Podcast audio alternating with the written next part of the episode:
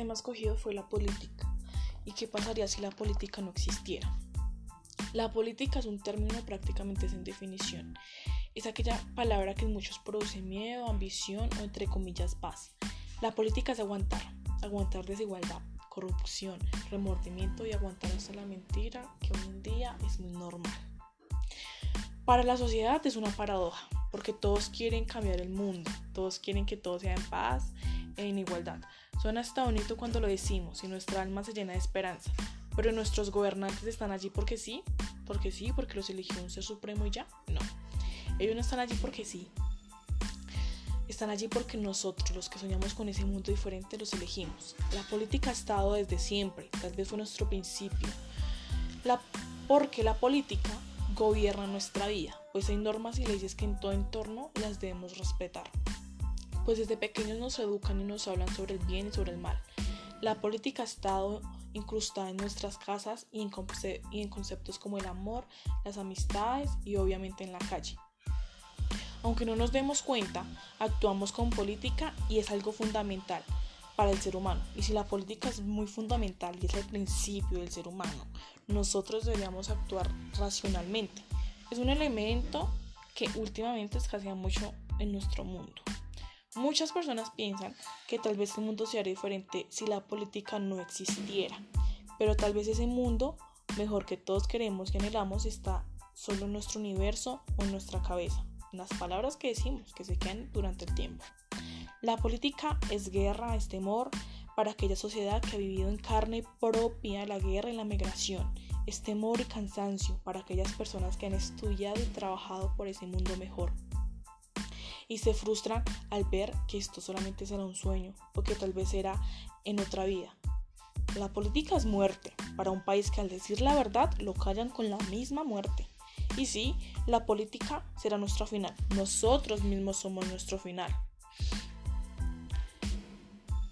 Porque la política, porque nos hace falta aquella palabra o aquellas acciones a lo que yo le llamo empatía. Pues pareciese que la política fuera una bala.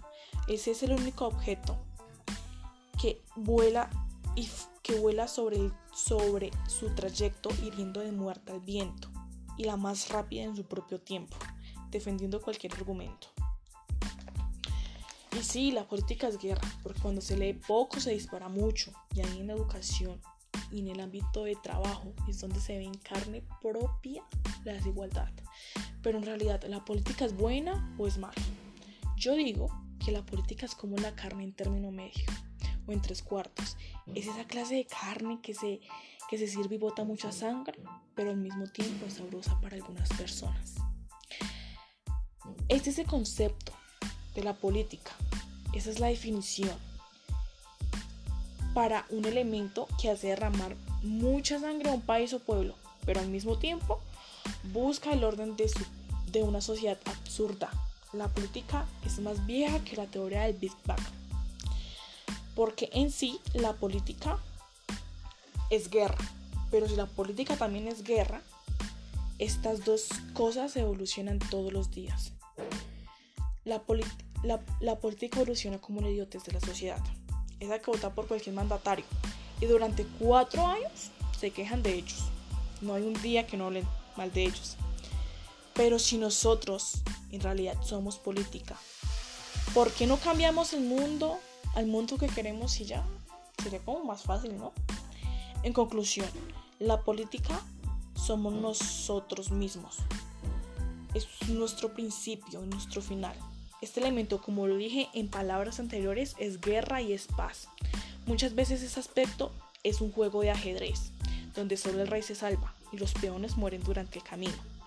En este caso, nuestro gobierno es el rey y nosotros los peones, que nos levantamos todos los días para cambiar ese mundo el mundo que el mundo donde se quejan todos. Si eso somos nosotros, los peones. Ese juego Jugamos ese juego donde sabemos que moriremos al decir la verdad. Pero igual, porque si no, porque si no nos que, porque si nos quedamos callados moriremos en nuestra propia política conforme y sin duda con hambre. Y salimos a las calles a hablar de la verdad, nos matarán por desafiar la mentira. Los dueños de su propia política. Vivimos en un país donde si no trabajas, no comes. Y si no comes, te vuelves un ladrón o mendigo, o probablemente morirás, que es lo más correcto. En donde la única salida es estudiar para poder trabajar en una empresa que pide años de experiencia. Donde salir a las calles a protestar es vandalismo. Pues esta es nuestra amada Colombia, donde la política solamente es para unos cuantos, donde la educación es un privilegio y tener una vida económicamente estable es un milagro. Muchos de los jóvenes quieren irse de Latinoamérica, pues creen que ganan más lavando baños en Europa que tirar la plata estudiando una carrera universitaria por unos años. Y sí, pues eso es hasta la verdad. Y hablo de Colombia, ese país hermoso en la que es la puerta de Latinoamérica. Ese que siembra café y coca, pero para sembrar estas dos clases, estas dos, estos dos elementos, se durmieron con sus gobernantes que tienen. Pues cómo es posible que en pleno siglo XXI todavía hayan desplazamientos forzados por ejércitos al margen de la ley? ¿Que la educación sea pésima todos los años? ¿Que se demoren construyendo una biblioteca? ¿O un, o un hospital? ¿Qué es esto, Dios mío? En sí la política, en sí la política no sirve en Colombia o solamente es para llenarle los bolsillos o, las cuentas de banco a nuestros gobernantes. Colombia es arte, es cultura, es gastronomía, es naturaleza, es libertad. ¡Wow! Un gran país para vivir, para quien ser como uno quiere ser pero todos esos aspectos solo se los muestran a nuestros turistas. Y ellos ven todo esto y se enamoran de Colombia y hablan de ella como si fuera el jardín de Edén. Celebramos y ponemos de fondo la canción Colombia, tierra querida, cuando, los, cuando nuestros deportistas ganan en otro país o continente. Pero en realidad, ¿esto es Colombia? A veces nos hacemos los locos al decir que no sabemos de nuestra historia. Lo que pocos saben es que nuestra historia se repite una y otra y otra vez. Así, año tras año. Nosotros no somos dueños ni de, nos, ni de, ni de nuestras propias palabras, porque nos matan al decir la verdad. Esas palabras son un pecado decirlas. Es un estigma decir la verdad o intentar cambiar nuestro país. A veces tememos por lo que decimos, pero no nos importa si morimos al desafiar la mentira y la corrupción. Colombia es un país muy desigual, pues pongamos un breve ejemplo. Cuando se habla de una persona que mató o robó por hambre, se refieren a él como lo peor que haya pasado en la historia.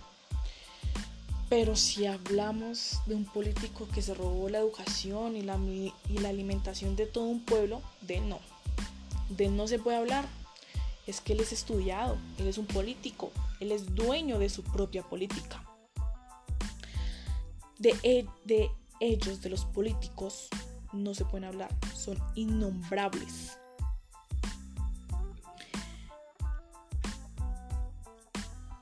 Los políticos se creen superiores e innombrables, los más respetados, tanto así que cualquier persona con saco y corbata se le dice doctor. Colombia en realidad no es libre. Estamos esclavizados a aguantar. Aguantar todos los años lo mismo. Aguantar la guerra, la desigualdad, el hambre, la mala salud, la pésima educación. Que sea peor cada año. Hasta creo que ya es muy normal en nosotros. Sí, yo le llamo normalismo porque pues ya. En conclusión, los dueños de su propia política son aquellos que se favorecen al ver mal a su pueblo aquellos que no les da remordimiento que exploten una mina o que todo el pueblo salga desplazado por las, por las guerrillas. También los dueños de su propia política son aquellos que salen a las calles a hablar la verdad, sin, sin importarles lo que pase con sus vidas. Y para ellos, ellos, el más, el más máximo respeto, pues son mis verdaderos representantes. Ellos sí son Colombia, pues desafían la verdad sin importarles lo que pase.